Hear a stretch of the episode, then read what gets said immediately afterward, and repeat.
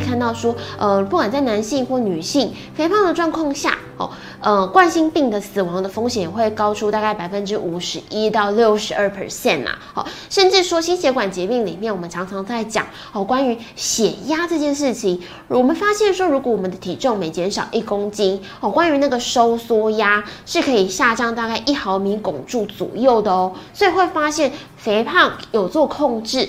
其实对心血管疾病的风险跟帮助也会有一定的效果，好，也会有一定的效果。那再来呢？除了慢性病，我相信有一些人可能会有一些关于肥胖的疑惑想询问。举例，第一个就是，哎，请问营养师，没有所谓的健康的胖子吗？来，我们来看一下。好，我先讲哦，必须说有一些人，好，他可能呃体位算出来是超过的。但是他的抽血数值其实很健康，这个也很好，我们就持续追踪。但是必须很老实说，在临床上啊，一般我们会认为说，当身体的脂肪比较偏高的时候，它其实累积到一定的程度，可能相对于健康体位的人，他对于慢性疾病的风险确实是会比较多的哦。所以不管我们的目前。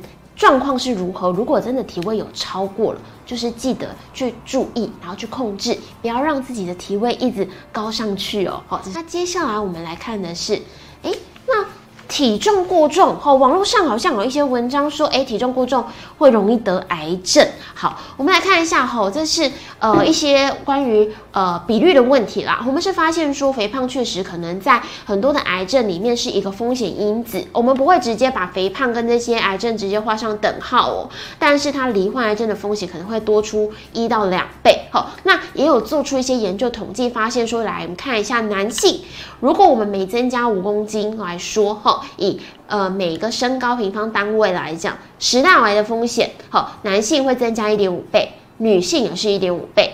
在甲状腺癌，男性增加一点三倍，好，那女性的部分，子宫相关的哦，这个子宫内膜癌也会增加一点六倍哦，哦，甚至国人好常常名列前茅在癌症的这个排名的大肠癌，好，在男性也有一点二倍，哦，所以看过去发现，哎，其实在研究里面，肥胖确实可能会去影响到癌症的。好，那如果听到这边，你会想说，哎，奇怪，那。到底要怎么控制？哈，千万注意，没有这句话叫做吸空气也会胖，没有这件事情。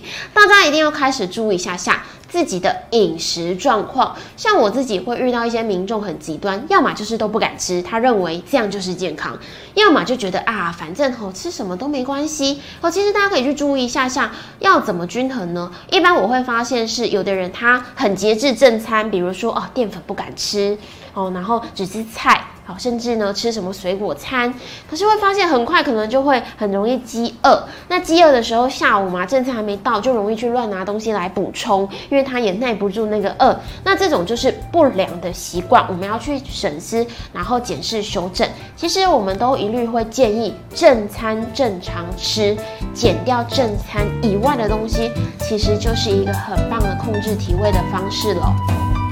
再来是外食。